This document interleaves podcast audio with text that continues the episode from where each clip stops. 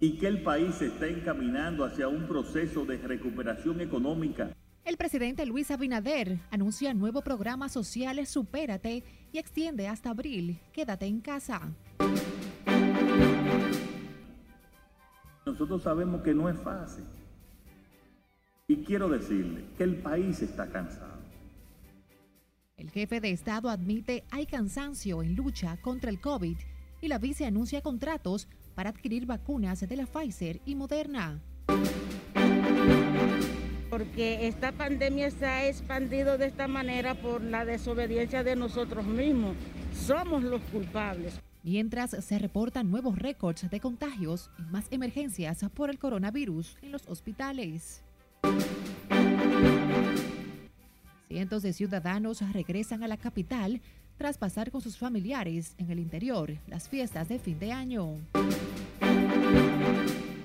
Y expectativas por la cuarta reunión mañana del Consejo Nacional de la Magistratura.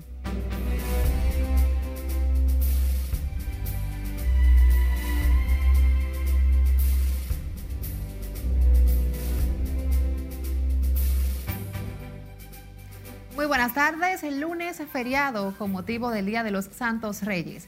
Qué grato honor saber que nos acompañan. Graciela Acevedo les saluda.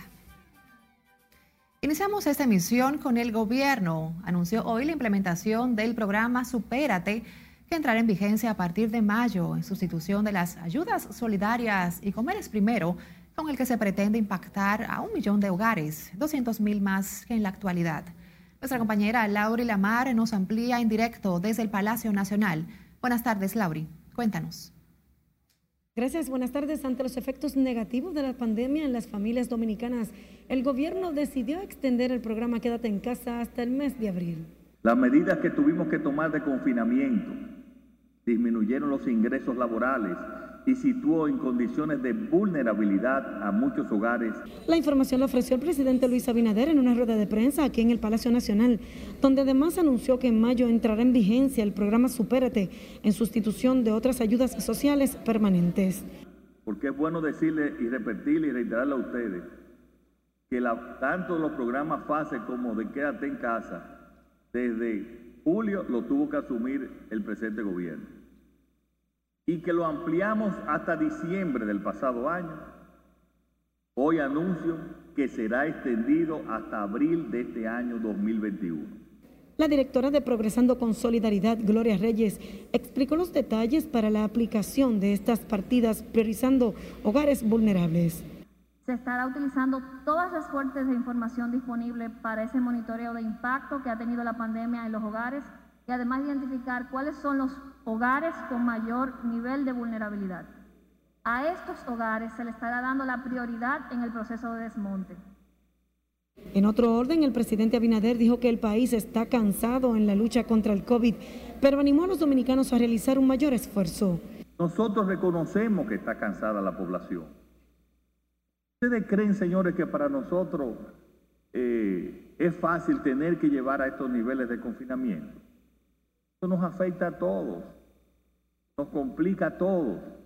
Pero nosotros tenemos una sagrada, un sagrado deber de llevar la salud a los dominicanos y por eso lo, tenemos, tenemos, que llevar y, y según las recomendaciones de los especialistas a este confinamiento.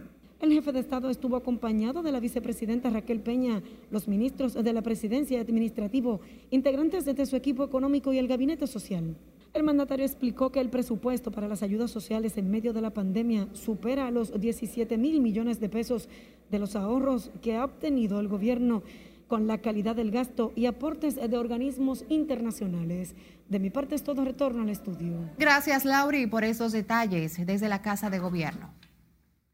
Mientras tanto, los casos de coronavirus diagnosticados aumentaron de manera considerable en las últimas 24 horas confirmaron las autoridades sanitarias, estableciendo un nuevo récord de positivos en un día. En el boletín de este lunes, Salud Pública informa sobre 2.043 nuevos contagios de COVID con una muerte registrada. Los casos confirmados a nivel nacional alcanzan los 175.374 con 885.776 muestras procesadas El número de muertos por el COVID en el país es de 2.419, al reportarse dos nuevas víctimas en las últimas horas. El Distrito Nacional presentó el mayor número de casos positivos, con 732, luego Santiago con 320 y Santo Domingo con 299. En cuarto lugar, por número de contagios confirmados, está Puerto Plata con 165, le sigue La Vega con 116. En un sexto puesto figura La Alta Gracia, que reportó 99. Los hospitales de la capital se mantuvieron activos este largo feriado, algunos como el Francisco Moscoso Puello, además de las emergencias por los incidentes en medio de las fiestas, atendían los casos de COVID. Nuestra compañera Siledis Aquino nos amplía en directo desde este centro. Buenas tardes, Siledis. Buenas tardes, así es. Esta unidad COVID del Hospital Francisco Moscoso Puello, a pesar del largo feriado de fin y año nuevo, continúa ingresando pacientes. Conectada a los ventiladores, a la suerte de Dios, a la suerte de Dios. Algunos de los que acudieron al hospital en busca de atención por otras enfermedades se encontraron que estaban afectados por el COVID. Tiene un trauma en la cabeza que vino del NEI para acá. Del NEI fue que la referéndica que tenía COVID o sea que ellos se equivocan allá también. Porque para ellos así que ya tenía COVID tienen que hacer una prueba allá, la cual yo no sé si se la realizaron. Entonces, ¿por qué le envían para acá? Dime. Por eso, porque le dolía la cabeza. Le mandan a hacer ese estudio y eso fue lo que le salió, que tenía ese hematoma en la cabeza. Pero ellos en emergencia decían que ella tenía COVID. Yo le decía, pero mi hija no tiene síntomas de COVID y en mi casa nadie tiene COVID. En la unidad especial también trabajan en el reemplazo de los tanques de oxígeno que se han agotado por la demanda de servicios. Mientras en el hospital Marcelino Vélez Santana, familiares de pacientes piden a la población hacer conciencia sobre la enfermedad. Ay, que nos cuidemos porque esta pandemia se ha expandido de esta manera por la desobediencia de nosotros mismos. Somos los culpables. Que mantenga la calma, que esto pasa, pero que también hay que cuidarse. Si no usamos la mascarilla como lo dicen la prensa, en la televisión, en todas partes, no estamos en nada. El movimiento de las ambulancias no cesa en los hospitales, en los que se ofrecen los servicios a personas que han dado positivo al COVID-19, que en las últimas horas se han disparado en el país. Los contagios por COVID de las últimas horas sobrepasan los mil, mientras las autoridades han incrementado el número de camas para atender esta enfermedad. Por el momento son los detalles que les tengo. Ahora retorno con ustedes al set noticias. Gracias, dice desde el Hospital Francisco Moscoso Puello. El doctor Félix Antonio Cruz Jiminián advirtió sobre sectores que pretenden generar pánico respecto al aumento de los casos de coronavirus en el país y anunció su total respaldo a las últimas medidas adoptadas por las autoridades para frenar la alta tasa de contagios. Cruz Jiménez salió al frente a la difusión a través de las redes sociales de unas declaraciones que ofreció a propósito de desatarse en el país la pandemia y dijo que ha querido confundir. Explicó que la conversación que se ha subido a las redes sociales con un grupo de médicos en junio pasado nada tiene que ver con el actual contexto del COVID en el país. Yo le pido a la Policía Nacional a que dé seguimiento a esto. Es totalmente falso. Eso fue en el mes de junio del otro año que hice ese comentario en un pasillo, pero eso no tiene nada que ver con la situación real. Aprovecho para decirle que sí, la epidemia a nivel del mundo está creciendo, hay nuevas cepas, que pueden, que pueden llegar al país. La única forma de evitar esto es usar mascarilla, el distanciamiento. El reconocido médico dominicano llamó a la población a no bajar la guardia porque el COVID ha desarrollado nuevas cepas, por lo que hay que acoger las medidas sanitarias de prevención. Hablemos ahora de los médicos del hospital Marcelino Vélez Santana, enclavado en el populoso sector de Herrera, continúan a la espera del pago del sueldo pasado del mes de diciembre. Más de 300 facultativos del referido centro de salud que ofrece en estos momentos servicios exclusivos para COVID tuvieron que pasar la Navidad sin salario. Vemos como un hospital que el médico está dedicado al COVID, arriesgando su vida, a la de su familia, de todo su entorno, sus amigos, entonces ni siquiera tienen la capacidad de pagarle. Un hospital que está con, con una carencia también, porque hay que decirla.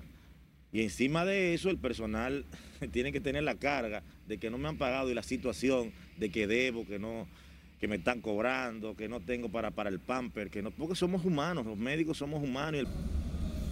La pasada semana, los médicos del hospital Marcelino Vélez Santana recibieron el pago tardío del doble sueldo, mientras la dirección del centro informó que mañana martes se haría efectivo el pago del salario atrasado. Vamos ahora a Santiago, donde sigue prófugo el hombre que asesinó a un vecino tras una discusión por el alto volumen de una música en un barrio de Santiago. Y como nos dice Junior Marte, familiares y vecinos de la víctima, indignados, quemaron la casa del victimario y equipos pesados que allí se encontraban era un conflicto que se arrastraba desde hace varios años. Según residentes en el sector La Servita de Santiago, no era la primera vez que José Raúl Núñez le llamaba la atención a su vecino Willy Amparo Brito por el escándalo que generaba la música. Y cada vez que esa gente tocaban, nadie dormía y eso retumbaba todo. Hoy cogió para allá ahora, el 24. No, el 24 fue ahí también. Y no le hicieron caso. Entonces el 31, eso era un escándalo. Y lo repujan. Entonces, por la mañana cogió para allá, puso la querella. Entonces, del cuartel vino de allá para acá. y cogió para allá. Entonces, yo una vez lo único que hicieron fue que, pan, ese tiro ahí. En los pies su madre se lo mató. Que nadie esperó que, iban, que, que ellos podían hacer una cosa así. Vea, yo acá, si por la música, ellos acaban con este pueblo, con la cebita porque es un hombre querido, querido. El señor Núñez fue sepultado ayer, mientras en el lugar se puede observar la vivienda del victimario quemada, así como dos palitas mecánicas. El victimario todavía está prófugo al huir junto a su familia. Estamos partidos todo el mundo aquí. Es que paguen lo que hizo. Eso creamos nosotros, que paguen lo que hizo. El vocero de la policía, Juan Guzmán Badía, dice que los investigadores no han podido dar con el paradero de Amparo Brito y le pide que se entregue le fue a reclamar a Willy eh, que bajara la música que tenía en su casa ya que molestaba a prácticamente todo el vecindario. El caso mantiene consternada a toda la comunidad ubicada al sur del centro de la ciudad de Santiago de los Caballeros, que exigen a gritos que se haga justicia. En Santiago, Junior Marte, RNN. Casi 1.500 personas fueron detenidas ayer domingo por violentar el horario del toque de queda en el país. La Policía Nacional informó que en diferentes operativos fueron apresados 1.453 ciudadanos que no acataron la disposición presidencial. Ese fin de semana, el horario del toque de queda iniciaba a las 12 del mediodía. El Distrito Nacional, Santiago, Santo Domingo, San Cristóbal fueron las provincias con el mayor número de detenidos. El ministro de Defensa, Teniente General Carlos Luciano Díaz Morfa, y el jefe de la policía, Eduardo Sánchez, salieron a las calles a verificar el cumplimiento del toque de queda en los retenes establecidos en avenidas y sectores populosos de la capital. A propósito, la policía investiga dos incidentes ocurridos en La Romana y Bonao entre agentes del orden y ciudadanos que violentaban el toque de queda con un saldo de varios lesionados. El vocero coronel Miguel Balbuena explicó que toda acción involucra a miembros de la policía es objeto de investigación por la Inspectoría General de la institución. Todos estos casos son investigados de forma minuciosa y transparente y objetiva a los fines de establecer la verdad del hecho. No es un asunto de parcialización, es un asunto de transparencia y de objetividad. En el caso de la romana, la misma persona, en los medios de comunicación hay un video incluso circulando, en que ella admite que la Policía Nacional en una persecución, atendiendo al llamado 911, se apersonó ¿verdad? a esas inmediaciones y los presuntos perpetrantes de esa actividad criminal emprendieron la huida. En, e, este caso, nuestra Policía Nacional, el talento humano de policía, estaba presto para llevarse la motocicleta y en ese momento ellos salieron y agredieron a otros agentes de policía. El vocero de la Policía Nacional llamó a la población a cumplir las nuevas disposiciones que variaron el toque de queda con énfasis en los dos primeros fines de semana de enero. Admitió que en algunos lugares los agentes son agredidos por turbas que se congregan frente a colmadones al ingerir bebidas alcohólicas. El presidente Luis Abinader anunció este lunes mejoras a los miembros de las Fuerzas Armadas que irían desde seguro médico hasta aumento salarial, tal y como se aplicó en la Policía Nacional. El mandatario explicó que esos beneficios a los militares están contemplados para mediados de año, dependiendo de las recaudaciones fiscales del gobierno. Pero eso también conlleva una reforma de, de las Fuerzas Armadas cuyo eh, tanto las tres fuerzas, tanto el ejército como la Armada, como la Fuerza Aérea, se lo merecen, que han trabajado eh, muy fuerte con nosotros. Nosotros pensamos a mediados de este año, dependiendo de cómo vayan los ingresos del gobierno, pues nosotros también hacerle eh, una mejoría a ellos en sus condiciones generales también, así desde seguro hasta, hasta, hasta su salario. El presidente Abinader ofreció la información en rueda de prensa en el Palacio Nacional. Respondió así ante versiones de que habría provocado malestar el aumento salarial a favor de los miembros de la Policía Nacional, efectivo a partir de este mes de enero. Recuerda seguirnos a través de las redes sociales. Estamos en Facebook, en Twitter, Instagram y YouTube. Nuestro usuario, arroba noticias RNN. Asimismo, Noticias RNN es el primer noticiario con presencia en Spotify, Apple y Google Podcasts.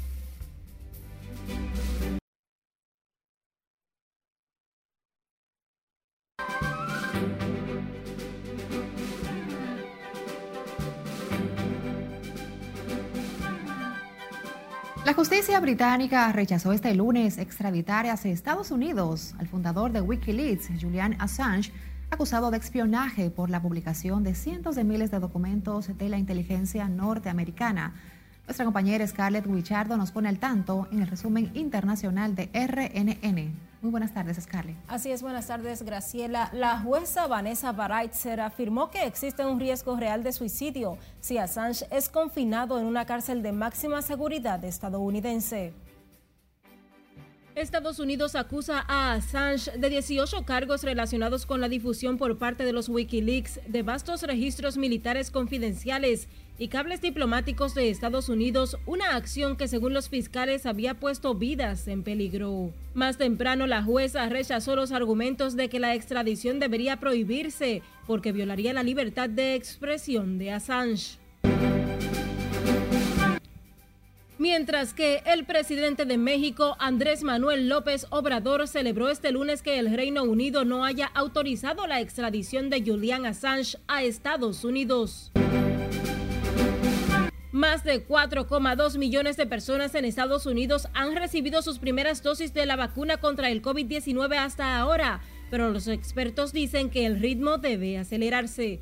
El domingo se informaron de más de 45 mil casos nuevos en California, cuando la tasa de hospitalización del estado alcanzó su nivel más alto desde el inicio de la pandemia.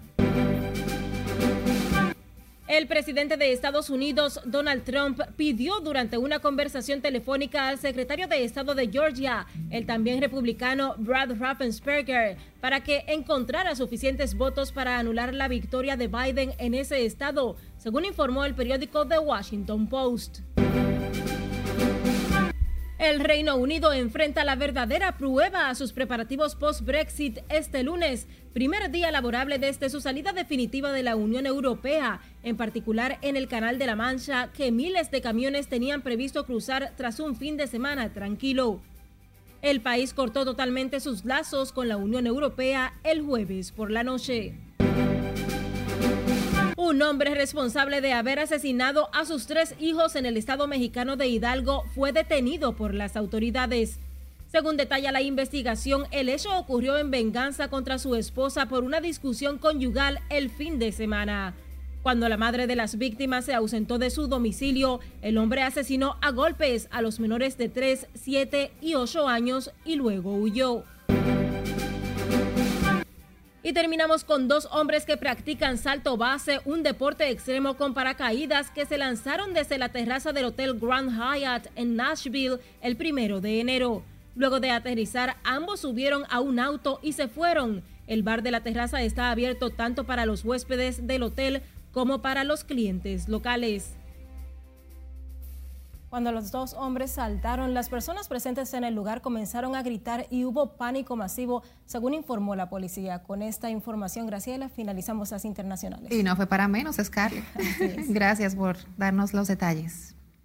Una muy buena noticia. El gobierno dominicano ya firmó los contratos con las empresas Pfizer y Moderna para recibir sus vacunas contra el COVID, que ha mostrado una eficacia de un 95% contra el virus. Nuestra compañera Laura Lamar nos amplía. Nosotros estamos muy esperanzados en que todo el pueblo dominicano hasta el momento el país solo tenía contrato para obtener la vacuna con AstraZeneca británica, por lo que el Colegio Médico había sugerido también adquirir la dosis de Pfizer y la Moderna que se están aplicando en varios países. La República Dominicana ha firmado los contratos de compra-venta con las diferentes vacunas que están siendo, eh, ya, ya las que han sido aprobadas y las que faltan por aprobar. Tanto eh, lo que es AstraZeneca como Pfizer, Moderna, la rusa, pero también a través de ese instrumento que se llama COVAX, a través de la Organización Mundial de la Salud, Asimismo, la vicepresidenta informó que el país también se ha adherido al Fondo de Acceso Global para Vacunas COVID, que incluye todas las vacunas que están aprobadas o en proceso para recibirlas cuando inicie la distribución con la logística de la OMS. Pues nosotros también firmamos con ese organismo de manera tal que ahí abraza todas las vacunas que están o en proceso de aprobación o que ya están aprobadas para que inmediatamente empiece lo que es la distribución, pues a medida eh, que ellos establezcan su logística, República Dominicana empezará a recibirlas. Expuso que además de los contratos que han suscrito, gestionan recibir dosis de emergencia antes de lo previsto para empezar a inocular a la población más vulnerable contra el coronavirus. Para poder recibir una cantidad de dosis de emergencia antes de lo previsto y escrito en esos contratos.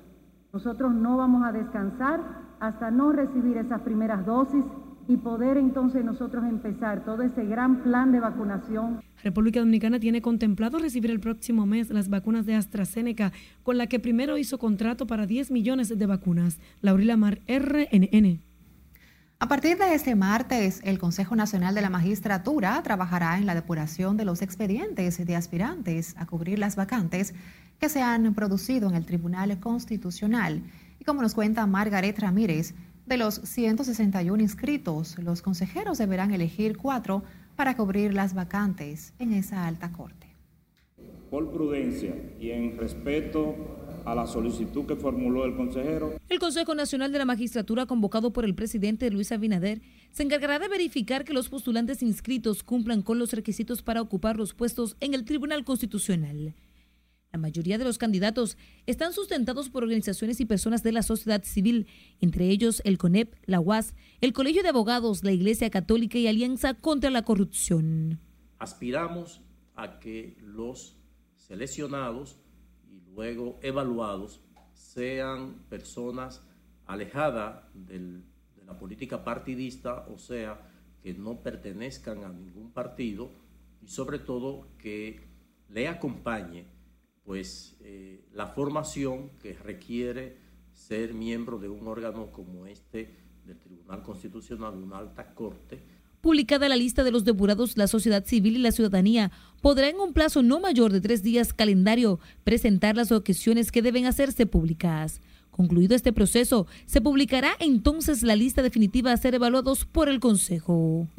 La ley establece que en una segunda convocatoria con la asistencia de por lo menos seis miembros, queda válidamente constituida. La reunión de este martes sería la cuarta del Consejo Nacional de la Magistratura convocado por el presidente Luis Abinader.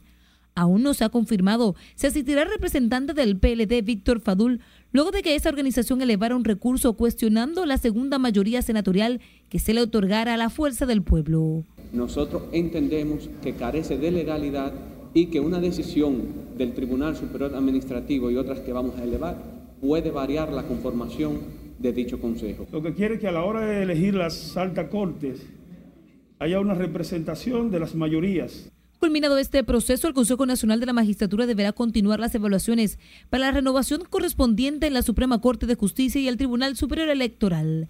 Margaret Ramírez, RNN. Concluyó la larga pausa laboral por las fiestas de Navidad y Año Nuevo, porque millares de ciudadanos ya empiezan a regresar hoy de distintos pueblos y puntos del país, a donde viajaron a reunirse con parientes y amigos. José Tomás Paulino nos presenta el movimiento en las principales terminales de autobuses. El kilómetro 9 de la autopista Duarte volvió al constante movimiento de los días habituales. Decenas de autobuses llegaron repletos de viajeros. muchas cosas buenas, mucha salud, que este virus se vaya. Muchos como Francisca viajaron a pueblos del nordeste y el noroeste a esperar el año nuevo. Algunos se quejan por el incumplimiento de las normas restrictivas. Eso tuvo jodón, la calle siempre full. Mucha, demasiada, mucha, mucha, pero en la calle, en la calle y los supermercados. Aumenta la circulación de vehículos en el Gran Santo Domingo con la preocupación de muchos por la persistente amenaza del COVID-19.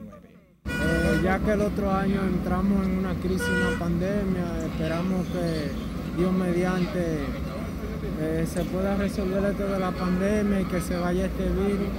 En las paradas de autobuses esperan choferes del transporte público y taxistas a clientes cautivos. También se la buscan chiriperos con su lamento. Hombre, que estamos con este toque de queda.